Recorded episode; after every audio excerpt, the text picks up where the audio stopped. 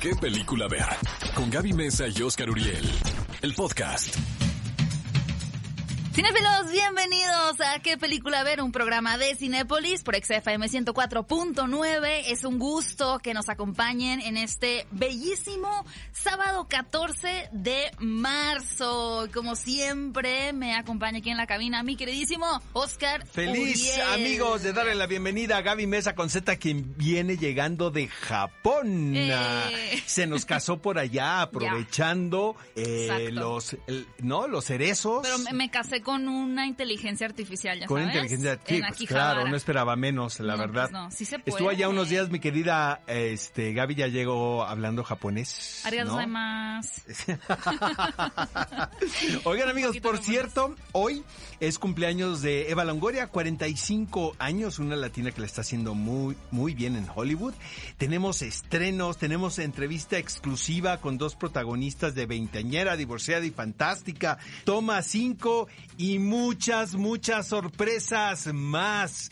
Que vamos a ver los resultados de la encuesta de la semana pasada. Creo- Estuvo buenísima. Creo que ganaste tú.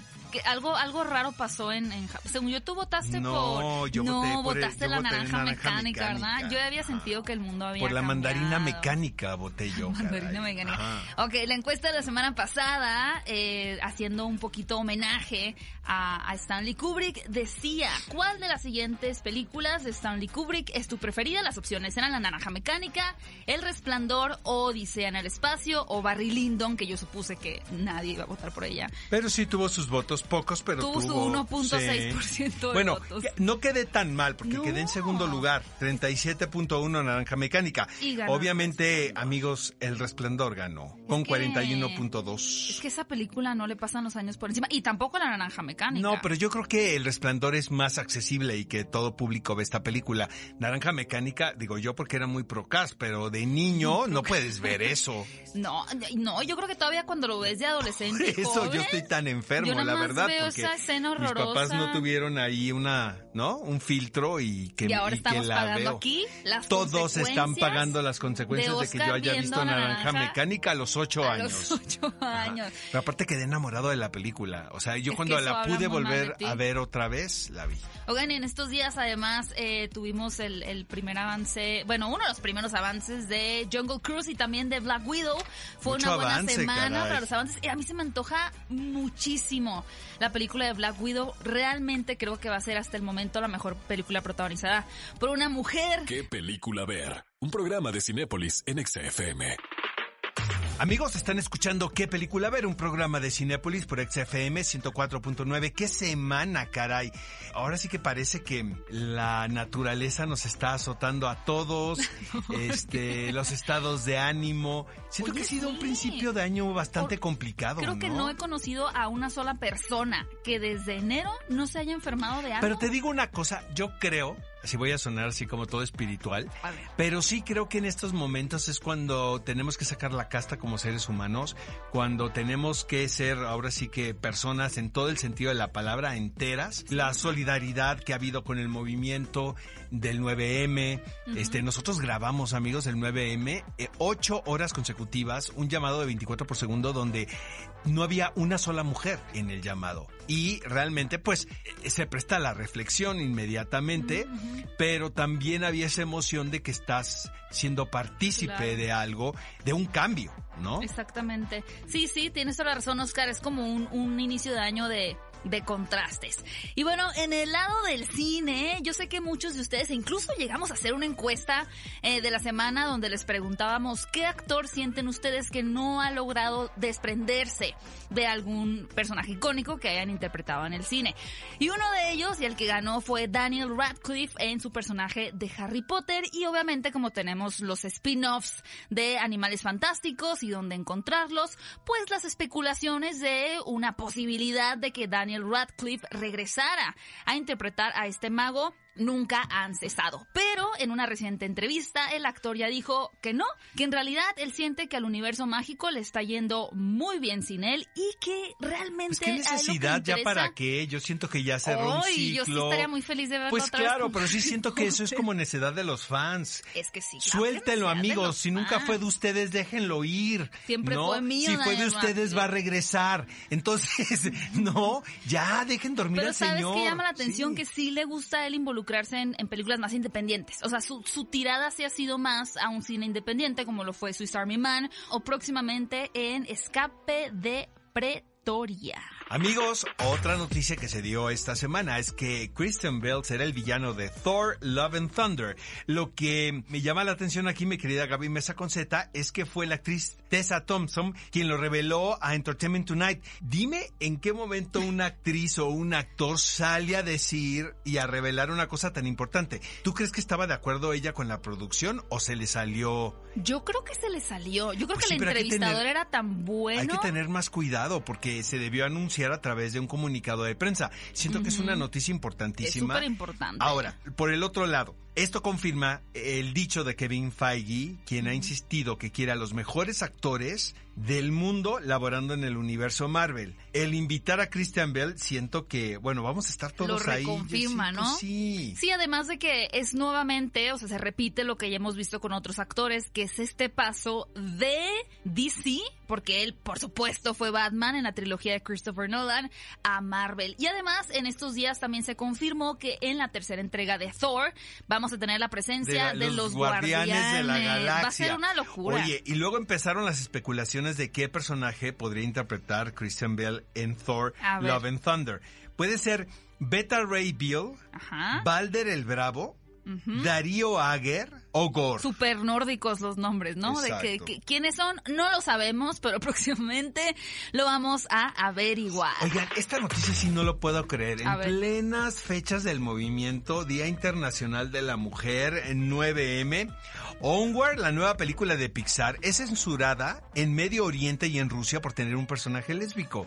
Pues ¿Cómo? Rusia tiene cierta fama Sí. de estar censura y censure cosas, ¿no? Y, y sí llama mucho la atención porque esta película que se titula Unidos en español es la primera en tener un personaje gay abiertamente porque me parece que fue en la película La de Bella- Dory.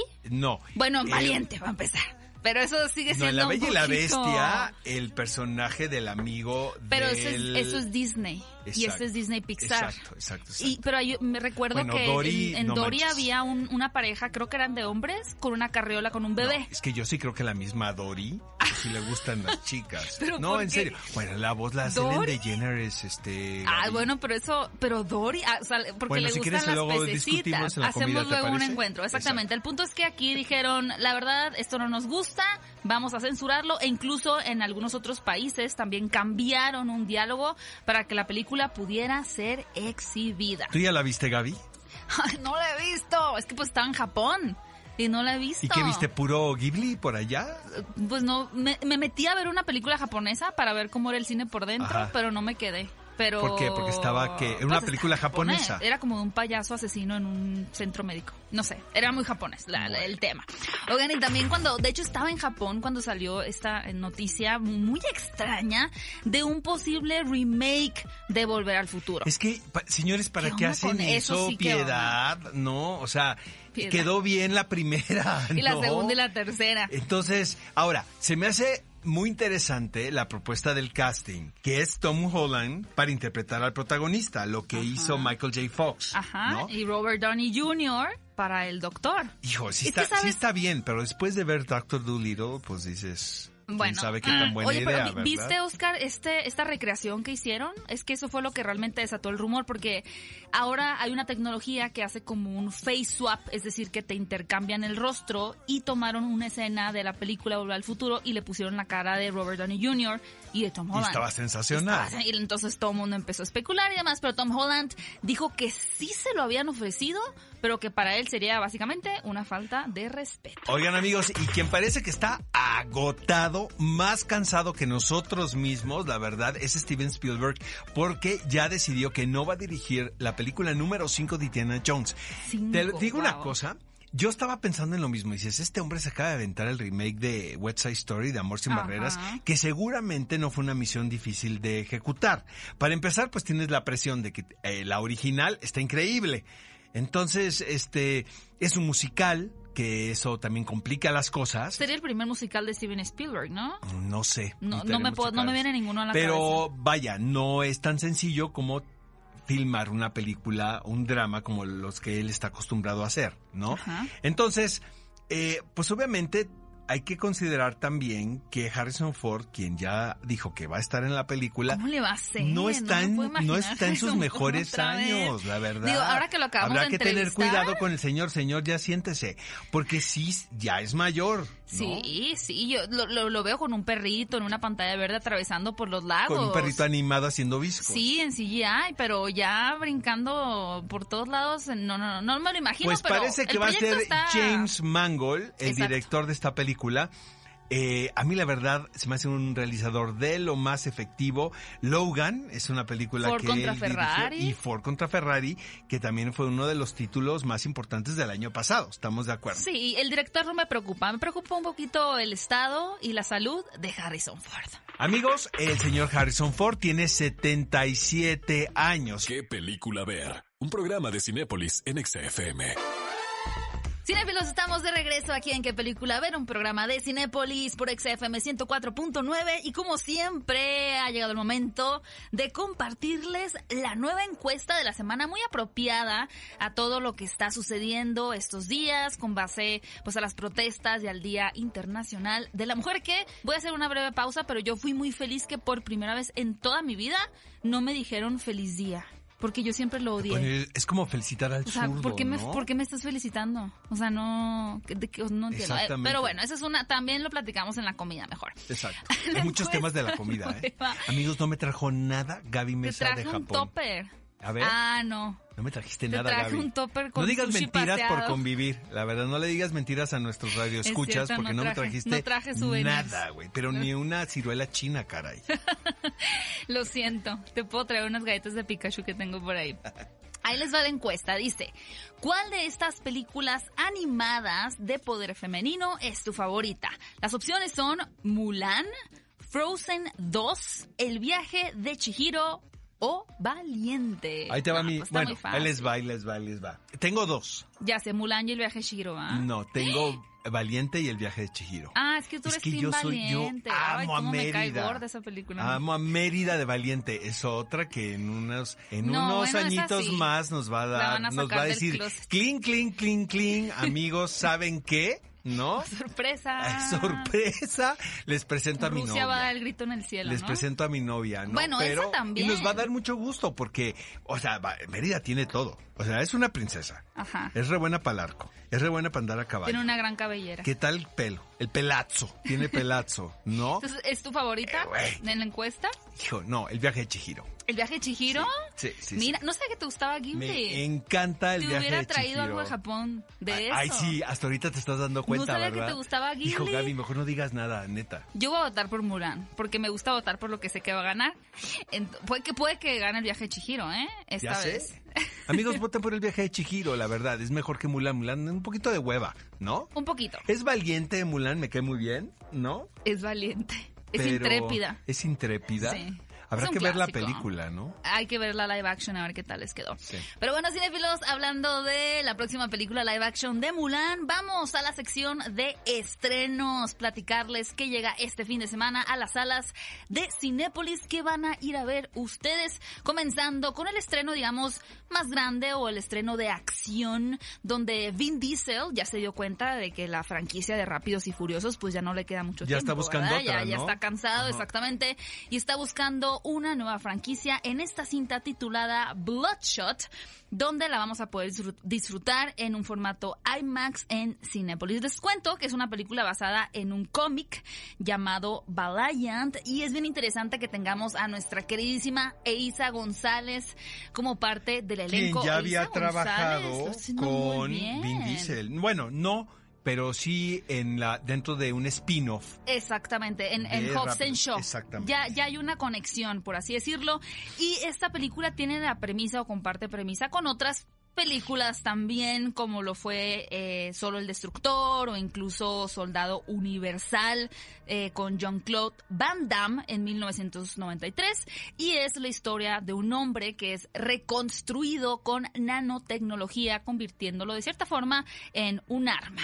Pero como siempre, cualquier humano, aunque sea intervenido por esta tecnología, se va a preguntar constantemente quién es, cuál es su pasado y cuál es realmente su misión en Amigos, y el título nacional es Veinteañera, divorciada y fantástica. Esta película que no es una secuela, es una especie de spin-off de eh, La Treintañera, interpretada por Bárbara... soltera y fantástica. Exacto, pero te voy a decir una cosa. ¿Te acuerdas que habíamos comentado de que eran parientes? En un principio, eso me Ah, lo sí. platicó el director, Noé Santillán. En un principio la idea era que fuera la tía de este personaje, pero a última hora decidieron de una manera muy creativa separar las películas. Ok. Ahora, sí siento que es mucho más fuerte lo que te propone esta película porque, güey, ya divorciada a los 20 años está cañón. Dice el director que es la respuesta a estas exigencias y estas demandas que se le hacen a las nuevas generaciones. Es muy norteña la película. La- es muy De hecho, me norteña. recordó un poquito a Cindy la Regia en la premisa. Exactamente. Dicen que se parece muchísimo, Sí. pero no es regia, sino es tapatía. Bueno, que también es, es un poquito hablar de la Y sociedad viene mi querida, conservadora. eh, bueno, la protagonista es Paulina Goto. ¿Te acuerdas que vino aquí al programa muy Sí. misteriosa y sensual? muy misteriosa. Pero que y no nadie la había invitado y llegó así. ¿Cómo que, que y nadie la sí, había nadie la había invitado? invitado y llegó y me dijo en el corte, vine porque quiero que le digas a tu hermano Ah, que sí, quiero trabajar con él en una O sea, serie ella en vino a España". hacer labor de... Ella vino de casting, güey. Ella vino a castear aquí. ¿A qué película Bueno, ves? eh, esta semana, amigos, vamos a tener la oportunidad de ver a Paulina en el cine, en Veinteañera Divorciada y Fantástica. Pero la acompañan, trae un elencazo de Sí, jóvenes un cañón. montón de gente Está Jesús. Zavala, Ajá. Natalia Telles, quienes, por cierto, nos van a acompañar en unos minutos más aquí en la cabina de qué película ver. Badir Derbez. Por Derbez, que, oye, Badir está en una y en otra no, y en otra sí y en otra no, ¿verdad? Yo creo que ya se volvió más galán que, vaya, o sea, más este rol de galán que el mismísimo Mar Chaparro, ¿no? Que lo han puesto en muchas películas de galán. Y yo sé que a ti te cae mejor Badir Derbez. Claro, de Queremos toda la familia. Derbez. No, de mi consentida es Aislinn, la verdad. Oigan, y una opción familiar que llega este fin de semana es Grandes Espías. Y ya también es una, pues de cierta forma, una fórmula que hemos visto donde actores de apariencia física muy ruda y muy imponente, como lo son Vin Diesel, que acabamos de mencionar, o últimamente John Cena, hacen mancuerna con un personaje inocente. Pero es que sabes que esta es la típica fórmula de cómo vestir a un personaje que tiene eh, este carácter de hombre fuerte Rudo. y convertirlo, que lo, la Roca ha hecho una carrera de esto. Creo que quien ha tenido más éxito en eso es La Roca. Totalmente, porque hay que encontrarle ahora sí que el lado familiar a esta personalidad.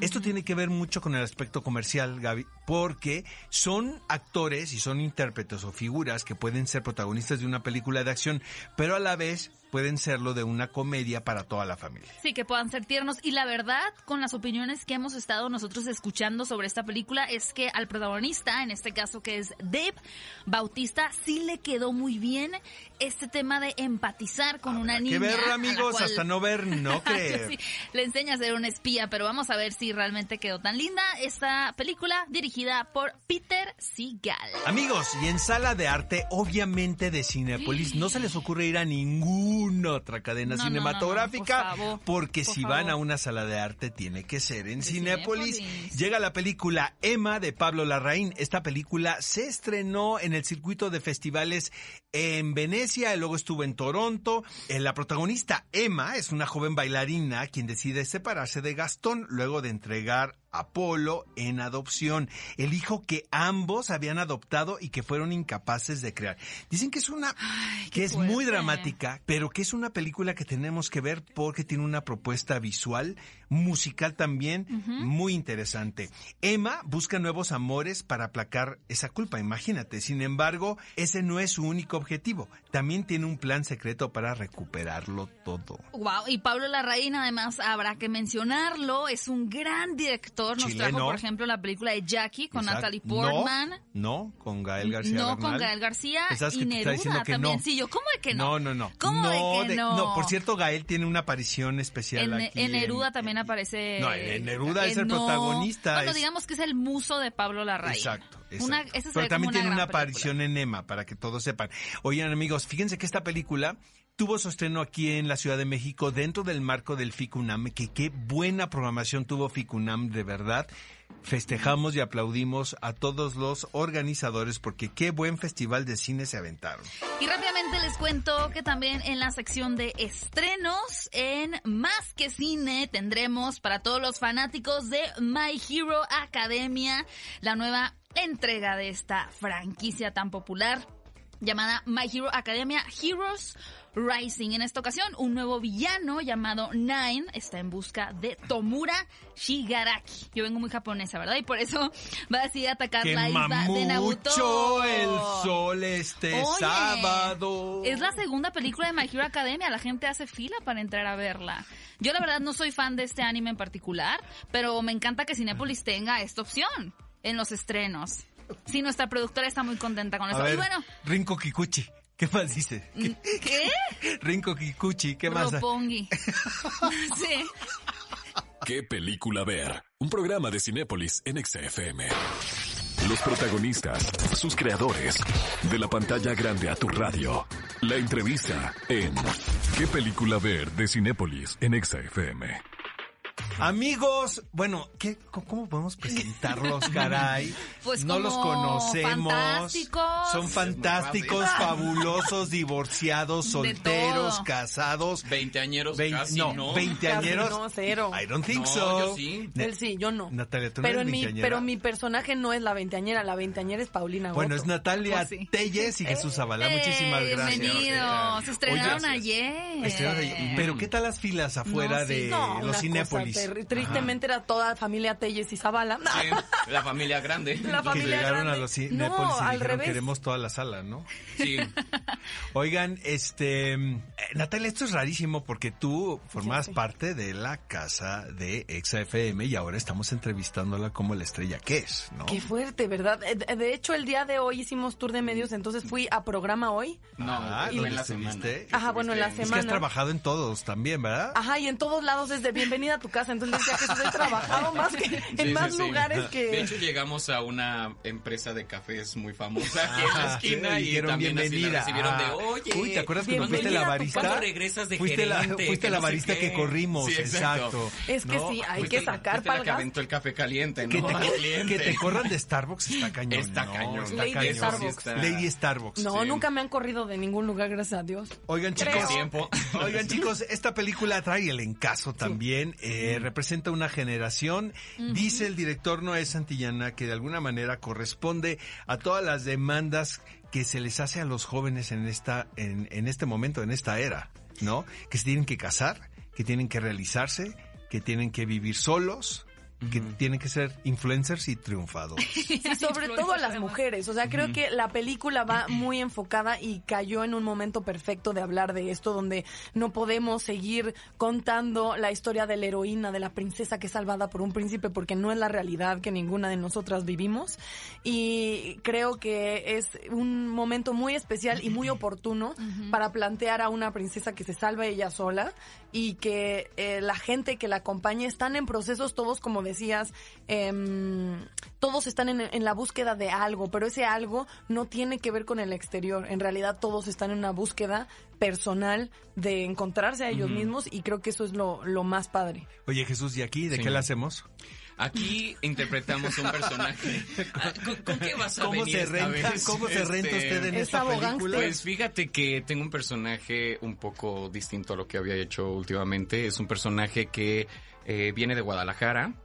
Es un chavo eh, políticamente correcto y muy dedicado a su chamba. Y es eh, está en la Ciudad de México desde hace tiempo. Y pues vemos este personaje ya muy estable económicamente, laboralmente. Y llegan estos personajes y estas amistades del pasado pues a mover cosas. Llega el personaje de Juanpa, que es Vadir Derbez, y le pide ayuda con este divorcio eh, que de un matrimonio muy corto, muy fugaz, con, con Regina, que es el personaje de Paulina, y resulta que mi personaje tiene una conexión y un crush que casi no nos pasa esto en esta generación, pero eh, desde niños, entonces vemos este personaje este pasando por, por este pues arquito, ¿no? Que tiene el, eh, eh, eh, este conflicto de usar las cartas a su favor un poco o hacer eh, su A chamba ver, a ver, a ver. ¿Ustedes creen en el matrimonio? ¿Se quieren casar? Yo no. Eso Yo es no. personal. No. No. Entonces, ¿por qué hacen estos Trajeron, personajes? trajeron. No, porque Pues justamente por eso, No, no, no, personaje porque, distinto a ver, no, no, no. creo ninguno que- de nuestros personajes se casa. Eh, Exacto, no, no, no. El, el, y aparte no es una crítica al matrimonio ni a lo que esté haciendo esta generación, es solamente una... eh, ponemos en, sobre la mesa el tema de algo que está sucediendo desde hace mucho tiempo, eh, que creemos que no está pasando con esta generación, como muchas cosas que creen que no está pasando con esta generación que tenemos un poco olvidada, eh, pero sigue estando esta presión social hoy en día con estas metas falsas que nos ponen de a cierta edad si no ya eres la quedada, si no eres el quedado, a cierta edad si ya tienes tu patrimonio, si ya tienes hijos o cuándo vas a traer a la persona correcta a la cena familiar. Este tipo de cosas todavía existen. No llores, Jesús. Y estoy estoy muy afectado por por por, Por bueno, la tú presión también. social, todos. Bueno, tienes, ¿Tienes tiempo, tiempo? tú también. Sí, claro. Oye, Este, Jesús, por ejemplo, es que mucho se abarca también de pronto del lado femenino, creo que es más fácil tener esta lectura, ¿no? Como de casarse, tener hijos, pero como hombre, ¿cuáles dirías tú que son estas presiones más contemporáneas que tú has experimentado o que ves que otros hombres han experimentado? Pues creo que los hombres de mi generación también sufrimos parte de esta presión machista. O sea, aunque seamos hombres, existe esta presión por muchas familias todavía hoy en día de ¿Para cuándo la mujer? ¿Para cuándo tus hijos? ¿Para cuándo tu casa? Claro. ¿Para cuándo esto? Y que es como un tema de, de orgullo y meta y, y- y- y- y presión familiar que existe todavía. Entonces yo creo que también sufrimos los hombres de ese micromachismo y- y presión social. Y pues bueno, claro que eh, desde mi punto de vista las mujeres sufren mucho más esta, esta, esta presión y esta, estas etiquetas que con las que tratamos de echar abajo eh, con esta película desde un punto de comedia que lo decíamos hace rato, que es un puente perfecto para dar un mensaje, ¿no? Desde la comedia. Me dice el director que no es la típica comedia romántica. No. Mm. Nuestra historia empieza justamente donde terminan los cuentos de hadas, que es Y vivieron felices Ah, claro. para siempre. Eh, Veinteañera, divorciada y fantástica inicia con el Vivieron felices para siempre para desarrollar que no vivieron felices para siempre, sino, o sí, pero no de la manera en la que los cuentos de hadas lo plantean ni de la manera tradicional. Y creo que es un planteamiento necesario porque además justo el personaje de Regina es una chava que está educada completamente conservadora. México es muy conservador México es muy machista y tenemos que abordar un poco desde la realidad las temáticas del cine. O sea, yo el otro día nos etiquetaban en unas cosas que decían. Sí, es cierto. verdad que, o sea, como veinteañera divorciada y fantástica, eso no pasa con los veinteañeros. Y yo Por creo que no estamos poniendo atención realmente. Y desde que no hacemos productos en el cine para esta generación, desde ahí estamos viendo que mm, no estamos viendo el panorama Pero completo. además ni siquiera es de esta, solo esta generación. Por ejemplo, mi mamá se divorció a los, no sé, creo que a los 26, o sea, algo así. Mi mamá ya estaba divorciada cuando Claro. tenía Pero no 30. sé si la gente pensaba que eso era fantástico. No, pues O no. sea, Pero Claro, es que yo creo que la palabra divorcio no está ligada a la palabra fantástico. Justo por eso el nombre de la película es muy importante, porque lo que es muy largo, pero es muy significativo, Con mucho porque es veinteañera, divorciada y fantástica, va todo unido. Eh, divorciada ya tiene una connotación negativa socialmente, entonces lo que hicieron es agregar el fantástica como para decir es alguien muy joven, divorciado y que se la pasa. El otro día decía que solo le faltaba el i, no, sería de agregarle el i. Desde ahí ya estamos hablando de una película diferente, con mucho orgullo, con mucho mensaje, con, eh, con sí con mucha conciencia. Mucho, muchas veces hablamos muy seriamente de este tema, pero es una película de comedia, De comedia. fresca. y Pero juvenil. prometedor también, ¿no? O sea, porque el hecho de que sea fantástico significa que, que el divorcio no es No el es un fin, fracaso, o sea, no es el no es un fin fracaso. de, de es lo que que, te tenías que enseñan a que es un fracaso. Sí, como te que ya, dicen que es un fracaso. Ya terminaste. Ujú. Pero vaya, es un obstáculo que tienes Es de que mucho valor, es de mucho Es que valor no, también ¿cómo bajarse aprendes del como ser humano? Exactamente. Es de mucho valor y de aplaudirse bajarse del barco. Exactamente. No, y, porque- y que el tema de la película va de libertad de elección, de eso va, ni siquiera es como decía Jesús, no es para hablar mal del matrimonio, es para decir, ojalá sea una decisión que tomas en completa libertad, conciencia y no por una presión social, y eso le pasa a todos los personajes, tienen un conflicto que tiene que ver en el deber ser y en el de verdad querer hacer. Sí. Eh, yo sé que no es una comedia romántica, pero un título, dos títulos de alguna comedia romántica que a ustedes les guste mucho, que la puedan Uf. volver a ver una y otra vez y otra vez y otra vez. Eh, Hijo. Bridget, el diario de Bridget, Bridget Jones. Jones. Sí. Porque además planteó una mujer muy distinta y una problemática padrísima.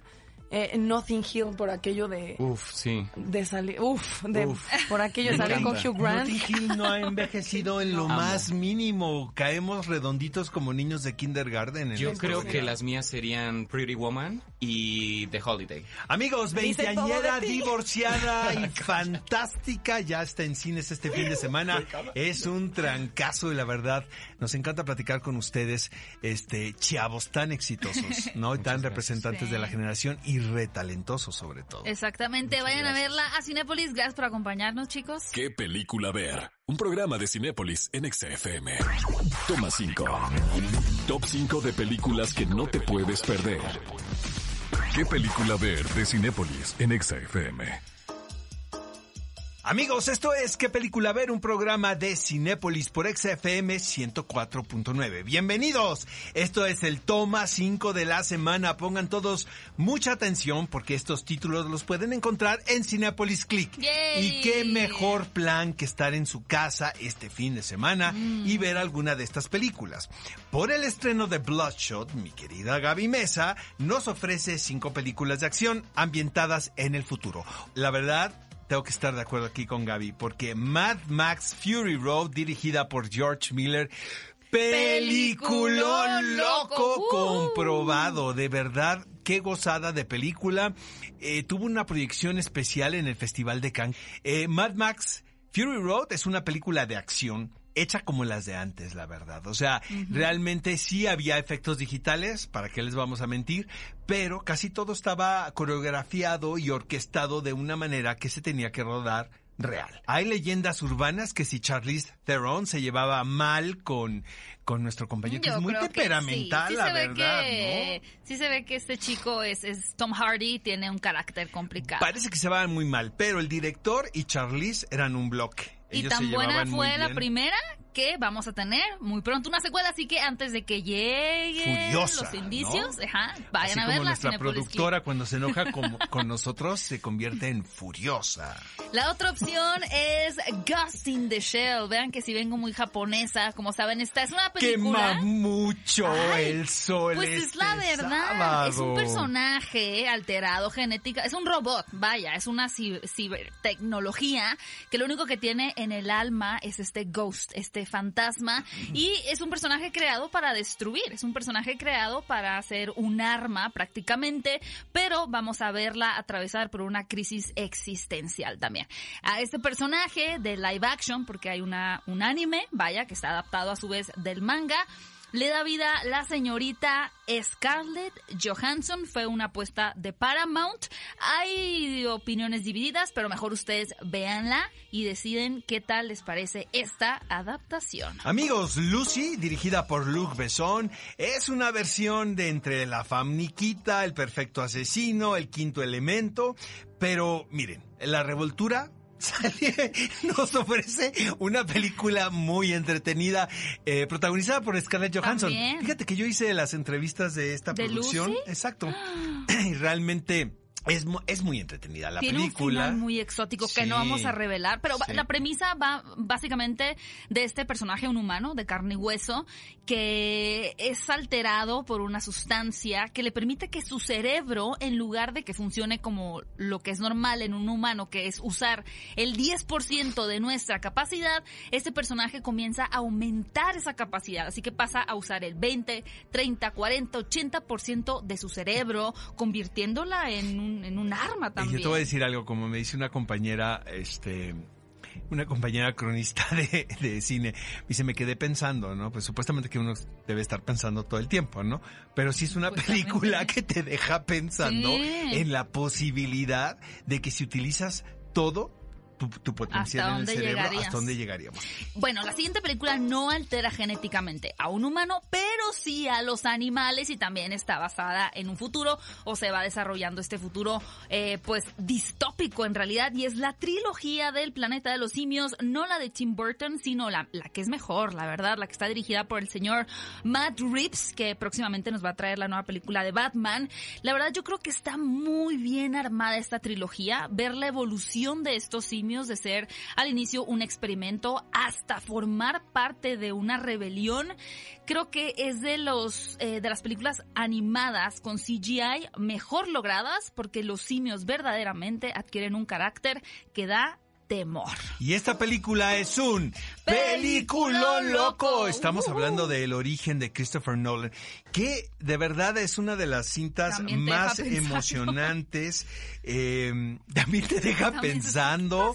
Eh, y a mí, por ejemplo, el, mundo de los sueños, el concepto de soñar, me parece de verdad muy sugestivo como para considerar. Entonces sí es una película de acción eh, con, con esta, la realidad y la no realidad. También es una tecnología. Exacto. Sabes, mi, mi toma 5 no estaba sacado de la manga. El único fuera de lugar era Mad Max, pero también en un futuro post-apocalíptico, entonces estaba interesante. Pero bueno, cinefilos, ustedes tienen esas cinco opciones de personajes, animales y tecnologías que alteran el futuro que no pueden dejar de ver en Cinépolis Click. ¿Qué película ver? Un programa de Cinépolis en XFM. Y estamos de regreso en qué película ver, un programa de Cinépolis, aquí en XFM 104.9. Y el clásico de la semana para mí es una de esas películas que vi cuando estaba bastante chica, la verdad. Y me pareció tan extraña. Realmente encontré que había una forma de hacer cine que no era tradicional, que presentaba espacios bizarros y que en este caso plantea un futuro totalmente distópico. Me refiero a la película de 12 monos de 1995 dirigida por Terry Gilliams, un director que se ha ganado una cierta fama de que de pronto en sus proyectos pues no le va muy bien que digamos, tiene un poquito de mala suerte, pero definitivamente esta película fue un éxito rotundo. Y la verdad a mí me parece muy apropiada esta cinta para lo que estamos atravesando en este momento con el tema de la pandemia o del coronavirus, porque lo que nos plantea es un futuro, específicamente en el año 2030 por ahí, en donde un virus terminó con el 95% de la población, por lo cual quieren encontrar el antivirus o una solución para rescatar a las personas viajando al pasado. Y nuestro viajero será el señor Bruce Willis que va a intentar encontrar este antídoto. A mí lo que me fascina, además de todo este tema de viajes en el tiempo, que de pronto puede ser un poquito difícil de explicar. Siempre las películas de viajes en el tiempo pues tienen sus paradojas extrañas que no cuadran, pero aquí lo que me parece fantástico es esta idea de resolver el misterio de quién soltó este virus, quién fue la persona que decidió terminar con toda esa humanidad en la década de los 90. Tenemos una, una de las mejores interpretaciones de Brad Pitt. Yo siempre he dicho eh, que Brad Pitt merecía el Oscar, ya se lo llevó por Once Upon a Time in Hollywood, pero esta película fue una que le mereció una nominación también al Oscar a Brad Pitt por una interpretación de un hombre pues bastante loco, eh, con muchos tics, con mucha ansiedad, un poquito eh, perdido de la cabeza. No se llevó el Oscar, evidentemente, en esa ocasión, pero sí se llevó el Globo de Oro. La verdad es una película fantástica, basada además en una eh, película llamada La Jetée, una cinta francesa. Es un cortometraje. Que es una fotosecuencia solamente, exacto. Con esto nos referimos a que no es una imagen en movimiento, sino que son fotografías. La premisa es la misma, pero el mismo Terry Gilliam ha dicho que él no vio este cortometraje antes de realizar su película porque no quería contaminarse demasiado y tener su propuesta original. Es una gran película de un futuro distópico pues bastante terrible, de viajes en el tiempo, de universos alternos y demás que no se pueden perder solo en Cinepolis Click. Amigos, y el programa ha llegado a su fin, se fue rapidísimo. volando. Queremos que Cinépolis nos apoye con otra hora más, ¿no? ¿Cuánto Podemos da? dedicaros ¿Por- toda por qué la no semana. nos hacen caso? Exacto. Podríamos hablar Nuestra más a productora gusto. furiosa debería de llevarlo a la Ay, mesa. que sí, la furiosa. Amigos, qué gozada síganos en habernos escuchado. redes. Exacto. Síganos en nuestras redes sociales. Eh, a mí personalmente me pueden seguir como arroba Gaby Mesa 8 en Twitter e Instagram. Arroba Oscar Uriel en Twitter, Oscar Uriel 71 en Instagram. Y nos escuchamos la próxima semana. Recuerden que si quieren volver a escuchar este programa o lo quieren recomendar, pueden hacerlo a través de las plataformas de Spotify y de iTunes y de la página quepeliculaver.com. Exacto, escríbanos utilizando el hashtag qué película ver que vamos a estar leyendo cada uno de sus comentarios. Nos escuchamos el próximo sábado 10 de la mañana en qué película ver, un programa de Cinépolis. Ve a Cinépolis y utiliza el hashtag qué película ver. Escúchanos en vivo todos los sábados a las 10 de la mañana en Exa FM 104.9.